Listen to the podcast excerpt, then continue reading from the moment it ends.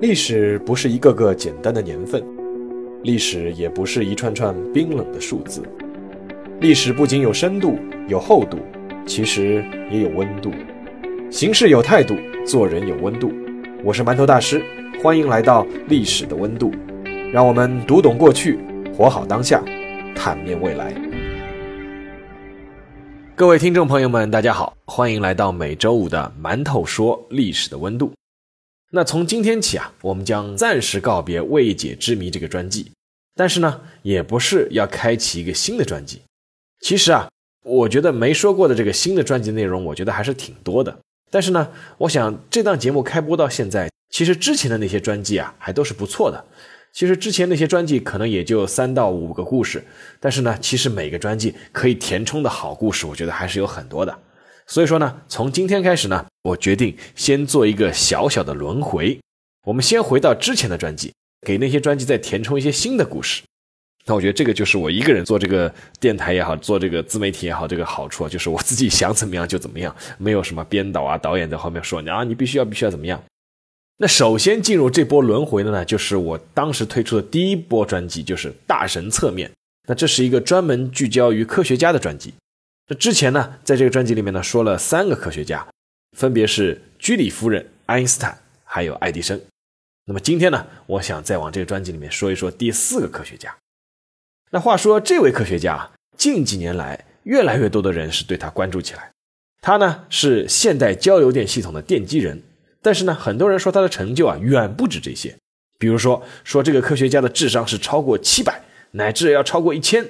说他已经实现了无线输电技术，说他是制造了通古斯大爆炸啊，还说他研究出了死光武器，就是激光武器，还说他是其实是很早就发明了雷达啊，说他是其实很早就发现了 X 射线啊，说他的研究是促成了美国阿波罗登月，说这个科学家指出月球是人造的，说人类是被锁在太阳系里面的，还说这个科学家曾经获得过十一次诺贝尔奖，但是都被他拒绝了。说他这个以一己之力创造了人类的二十世纪，乃至是二十一世纪。那毫无疑问，在这些描述里面，这位科学家已经完全是一位神了。那说到这里呢，我相信有些听众朋友已经听出来，我这期节目想说的是哪一位科学家了。没错，他就是尼古拉特斯拉。一八五六年七月十日。在当时还属于奥匈帝国的克罗地亚斯米湾村，一对夫妇的第四个孩子诞生了。这个孩子呢，被取名为尼古拉特斯拉。特斯拉的父母呢，都是塞尔维亚族人。他们当时啊，未必会预想到塞尔维亚后来是成为了一个国家。而当时他们更不可能预想到的是，他们的孩子尼古拉特斯拉，他的头像后来是被印在了这个国家的货币上。特斯拉的父亲呢是一名神父，母亲呢是另一名神父的女儿，所以说呢，家里面对特斯拉的期望呢是继续能够在神学的道路上发展。但是呢，特斯拉却对机械物理有着近乎疯狂的痴迷，为此呢，父亲没有和他少吵架。一八七三年，十七岁的特斯拉是在一场霍乱中遭受了感染。那在那个年代，医学手段是比较落后，得了霍乱以后呢，是有很高的死亡率。所以说，家里人当时都以为尼古拉特斯拉是要去见上帝了。那在重病的时候呢，特斯拉就含着眼泪和同样含着眼泪的父亲完成了一个赌约。什么赌约呢？那特斯拉就说啊，说如果我能够活下来的话，那家里面呢就要允许我去学机械物理，而不是让我去学神学。当然，最后特斯拉活下来了嘛，对吧？废话，不然我们今天还在这里说什么，对不对？那死里逃生的特斯拉呢，就得到了这个父亲啊对于他当时誓言的这个承诺。一八七五年，十九岁的特斯拉呢，就进入了奥地利的格拉兹理工大学学习数学、物理还有机械学。虽然期间呢因为经济拮据而有过一段时间的辍学，但是呢，特斯拉最终还是在布拉格完成了学业。一八八二年，二十六岁的特斯拉终于找到了一份还算不错的工作，就是去巴黎的一家电话公司担任工程师。从此呢，特斯拉就开始了他为之奋斗一生的事业，以及也遇到了一个纠缠一生的冤家。那这家电话公司呢，就是美国设在欧洲的一个分公司。这个美国总公司的创始人兼 CEO 呢，名字叫托马斯·爱迪生。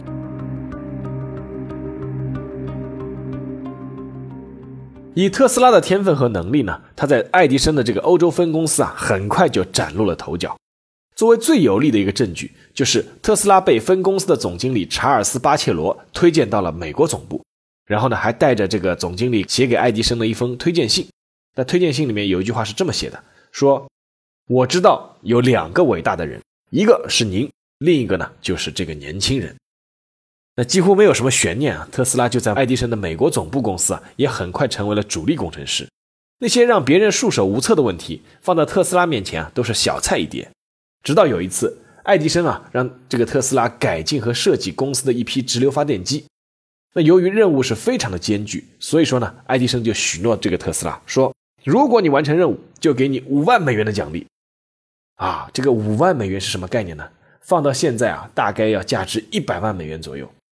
然后呢，特斯拉就真的把这个任务给完成了。再然后呢，他就去找这个爱迪生要这个奖励嘛。这个爱迪生想了一想以后呢，就回答这个特斯拉说。呃，我想你可能不太理解美国式的幽默，什么意思啊？爱迪生的意思就是我当初是和你开玩笑的。那好吧，那五万美元泡汤了。那么特斯拉又提了一个要求，希望呢是把自己的周薪从十八美元调整到二十五美元。但是呢，爱迪生依旧是拒绝了。当然了，也有一种说法说爱迪生当时是同意的。那不管怎么样，特斯拉和爱迪生这个矛盾啊，并不仅仅是因为这个钱的问题。我之前的那期说爱迪生的节目就说过，说爱迪生是虽然顶着一个发明家的头衔，但事实上呢，他更像一个是将发明能够直接商业化的这个企业家。当然了，我也说过，这类人其实是也是非常非常可贵的。而特斯拉呢，他却是一个一本正经科班出身的学者，所以说呢，特斯拉是很看不起爱迪生。比如说，他认为爱迪生居然连微积分都不会，但是爱迪生也很冤枉，对不对？爱迪生说：“我我小学就辍学了，你叫我去哪儿学微积分啊？”那我也想高调啊，但是我的实力不允许啊，对不对？而那些被人们反复称颂的这个爱迪生的事迹啊，比如说啊，他经过几千次不厌其烦的实验啊，最终取得了实验成果，但是这个在特斯拉眼里看来，恰恰是愚蠢的证明。那特斯拉评价就说说这个爱迪生啊，说他用的方法的效率非常低，经常做一些事倍功半的事情。整体而言，我是一个很不幸的见证人。爱迪生如果知道一些起码的理论和计算方法，就能够省掉百分之九十的力气。爱迪生无视初等教育和数学知识，完全信任发明家的直觉和建立在经验上的美国人的感觉。那这是特斯拉对爱迪生当时的评价啊。当然了，最终促使特斯拉和爱迪生决裂的，还是那个众所周知的交流电和直流电的竞争。那简单来说，就是特斯拉坚信只有交流电才是未来的趋势。而爱迪生呢，却坚守着直流电的堡垒。那因为爱迪生的一家一档都投在了直流电的发电机和相关产业上面嘛，对不对？那在这场世纪之争中呢，爱迪生是使用了一些很不光彩的手段，为他自己传奇的一生不可避免的留下了一些污点。那这里就不展开了。那我之前的节目就说过，感兴趣的听众可以去自己翻一下。总而言之呢，一八八五年，特斯拉呢就离开了爱迪生，之后呢就成立了自己的电器公司。这个一代极客大神呐，开始在只有自己才懂的道路上开始发力狂奔。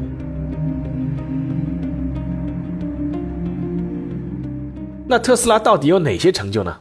其实你去随便搜一搜，你可以在网上搜到很多很多，其中就包括如下领域，比如说交流电系统、无线电系统、无线电能传输、球状闪电、涡轮机、放大发射机、粒子束武器、太阳能发动机。X 光设备、电能仪表、导弹科学、遥感技术、飞行器、宇宙射线、雷达系统、机器人等等等等等等等。确实啊，如果一个人能在这些领域都做出过卓越的贡献，按照网上的一些说法，特斯拉几乎是我刚刚提到的这些所有的这些领域的奠基人。那这个人真的是可以被称为是神了，或者说他是从未来穿越过来的人了。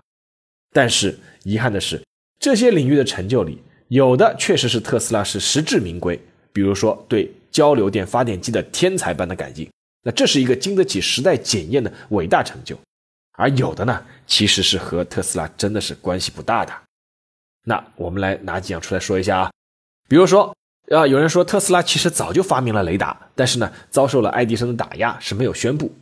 但是现在公认的雷达的发明者是英国的物理学家瓦特，不是那个改进蒸汽机的那个啊。那这个瓦特在一九三六年架起了第一个雷达站。其实啊，从一九二二年开始，包括马可尼在内的诸多英美科学家都提出过雷达的设想。那特斯拉呢？他确实提出过雷达的设想，但是真正能够做出来的是那个英国科学家瓦特。那我们不能说啊，谁想到过就是谁发明的，对不对？那又比如说，说这个特斯拉还奠定了手机的发明基础。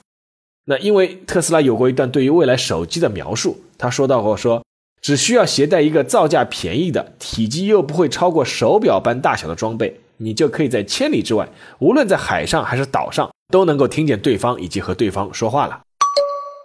但是呢，事实上呢，和特斯拉同时代甚至更早于特斯拉的提出手机概念的科学家有很多很多。那还是那句话嘛，想到和做出来毕竟是不一样的。还比如啊，既然前面提到马可尼，对不对？那还比如有一种说法说，特斯拉比马可尼早很多时候就发明了无线电。但实际上，无线电这个发明人的确定其实挺复杂的。那马可尼。包括特斯拉确实是被认定各自独立发明了无线电技术，但其实当时还有个俄国人叫波波夫，他也是被公认的是被承认是独立发明无线电电报技术的。那马可尼现在更多的是被认为是最早发明了实用的电报技术，而且呢，当时英国是承认了马可尼的专利，而美国呢是承认了特斯拉的专利。后来呢，美国还撤销了特斯拉专利，当然也有种说法说这个爱迪生在背后也起的作用啊。但是呢，在一九四三年，哎，美国又恢复了特斯拉的专利。那也有说法说，可能就是为了美国避免支付这个专利费啊。不管怎么说呢，把这个无线电电报归为一个人的发明，除非呢拿出非常确凿的证据，不然是缺乏说服力的。还有说这个特斯拉是设计建造了世界上第一台水力发电站，那那座水力发电站呢现在还在，那就是著名的尼亚加拉水电站。那确实这个水电站是一项了不起的工程，但是呢，它不是特斯拉设计建造的。而是当时承接工程的这个西屋电气公司委派的一个工程师，叫乔治·福布斯，是个苏格兰工程师，是他设计建造的。但是呢，这个乔治·福布斯啊，这个要承认，他确实是使用了特斯拉的交流电发电机，还有交流电的传输的原理。而且呢，这个特斯拉在这个芝加哥世博会上，他当时是用交流电发电，同时是点亮了九千只灯泡。那这个在当时是一个像神一样的神迹啊。那这个呢，是他当时效力的这个西屋电气公司能够拿到这个尼亚加拉水电站订单的一个很重要的原因。还有啊，就是说这个特斯拉其实比这个伦琴更早发现 X 射线。哎呀，这个特斯拉确实研究过 X 射线，但是呢，它包括 X 射线在内的大部分的研究资料都是毁于1895年发生在他实验室的一场大火。这个确实是科学界的一大损失。但是呢，至于特斯拉到底研究 X 射线到了什么地步？其实是没有办法证实的。那我们继续接着说啊，还有多的是啊，比如说啊，说这个特斯拉很早就实现了无线电力传输啊，应该说啊，特斯拉确实是最早系统提出无线电力传输的人之一，也制造出了著名的这个特斯拉线圈，就是一种制造高压的那个变压器嘛。但是目前没有证据表明他完成了可以应用于实际的无线电力传输技术。当然了，他提出的设想以及为之进行的尝试和努力，都是让人非常敬佩的。那这也是现在这个马斯克把他那个公司，就是纯电动汽车这个公司命名为特斯拉的一个重要原因。那顺带提一句啊，就是关于那个特斯拉曾经制造出一亿伏特电压的这个事情啊，其实也是没有根据的。有证据表明的是什么呢？就是特斯拉曾经制造出接近过两千万伏特的电压，但是呢，从来没有超过这个数据。至于说到我们前面说的那个未解之谜，第一个就是通古斯大爆炸是特斯拉制造的，那就更没有依据的。这个传说说说这个特斯拉是利用他建造的叫沃登克里夫塔制造了那次著名的通古斯大爆炸。那什么证据呢？证据之一就是那座塔所在的位置和通古斯地区的纬度是相同的，但其实啊，这纬度相差挺远的。最关键的是什么？通古斯大爆炸发生在一九零八年，我前面几期节目讲过的，但是一九零六年。这个沃登克里夫塔这个员工都已经基本上撤离了，塔是处于停用状态。当然了，阴谋论者也可以说啊，那正是因为没有人用了嘛，所以特斯拉偷偷去使用了。那这么说就没底了，对不对？其实这个沃登克里夫塔最初建造的一大目的啊，就是实现全世界的无线电广播传输的。但是呢，马可尼率先发明了这个实用的无线电之后呢，特斯拉背后的这个摩根财团当时就撤销了资助，所以说那个塔就荒废掉了。那至于什么特斯拉帮助美国实现了阿波罗登月啊，预言人类是被锁在太阳系之类的，啊，我觉得这个就不用多说了吧。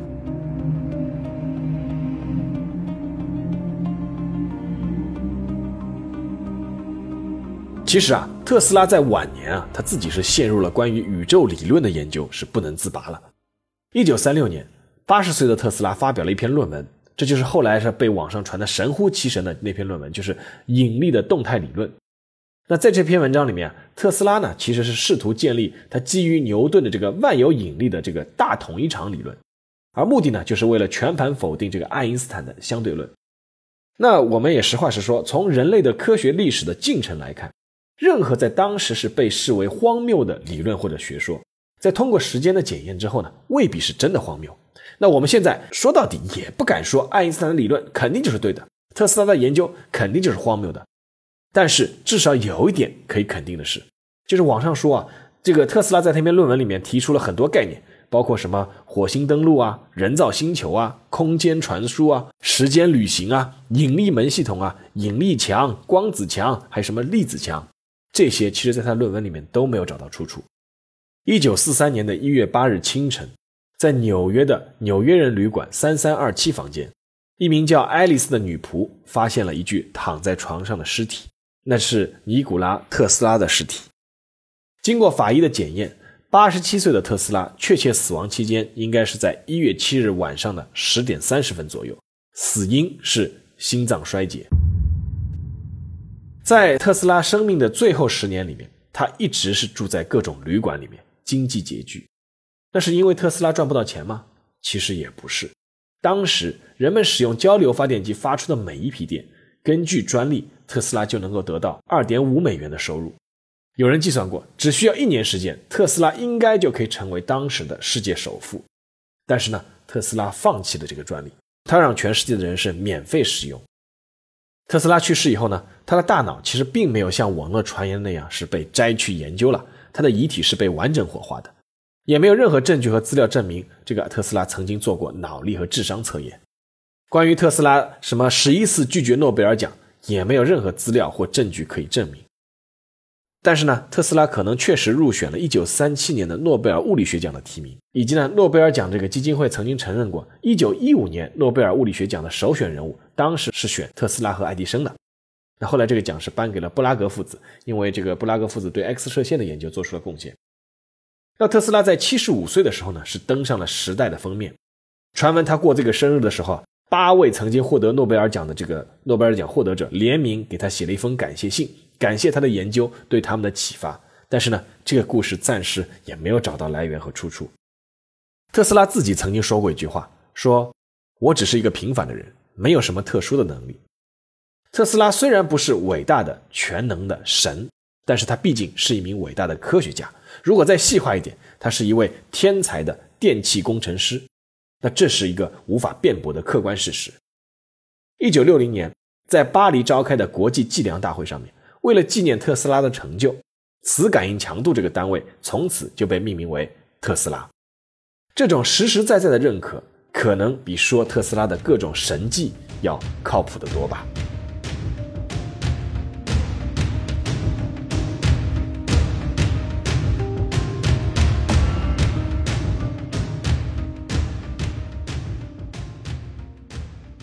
好，下面是馒头说时间，来说说我自己的一些看法。在中国的这个特斯拉造神的这个运动中啊，我觉得有一个比较重要的时间节点，那就是二零零九年的六月，当时的中央电视台十套科教频道《人物》这个栏目曾经播出了两集纪录片，就是《科学超人尼古拉特斯拉》。这部纪录片的主要线索呢，是来自俄国自由作家兼编导，这个人呢叫维塔利·普拉夫迪夫切夫。这个人呢拍摄过一部纪录片，叫做《特斯拉：世界之王》。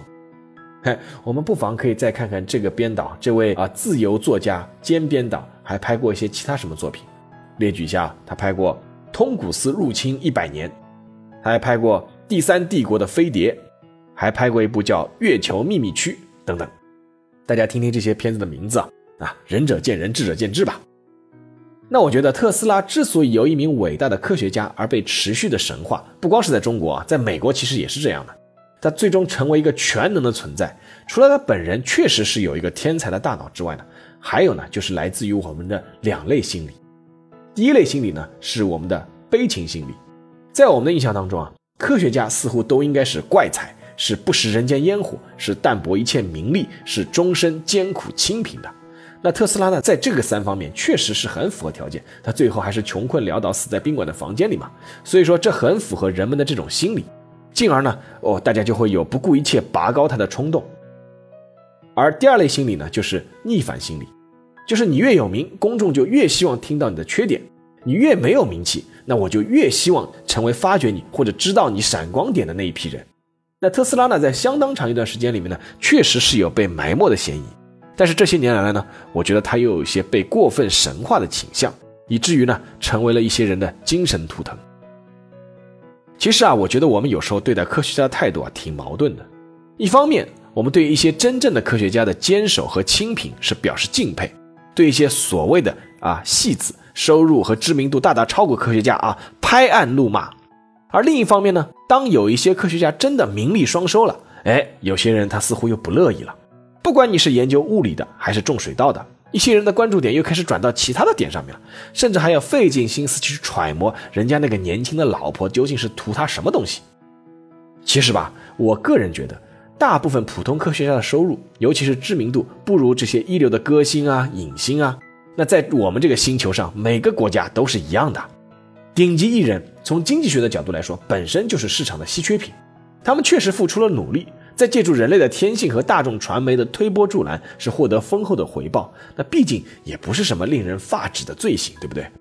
那对待真正的科学家，我们每个人心底里面保持一份真正的尊敬，记住他们做出的贡献，我觉得就很可贵了。对于他们而言，他们的理想是能够真正的推动人类科技文明的进步，而不会在意啊有多少粉丝在机场、在火车站哭着喊着说啊，你知道他有多努力吗？对吧？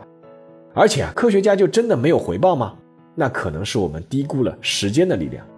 特斯拉出生于一八五六年，一百六十多年过去了，我们绝大多数人依旧在念叨他的名字。我估计再过好几个一百六十多年，只要人类不毁灭，人类依旧还是会记住他的名字。那物理和化学的单位也好，月球的环形山也好，小行星、火箭、卫星，甚至小到我们身边的一条路的路名、广场的名字。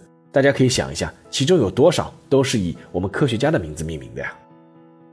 所以说，能够真正为人类千百年发展做出贡献的人，人类千百年都会铭记他们，这本身就是一件很公平的事情嘛。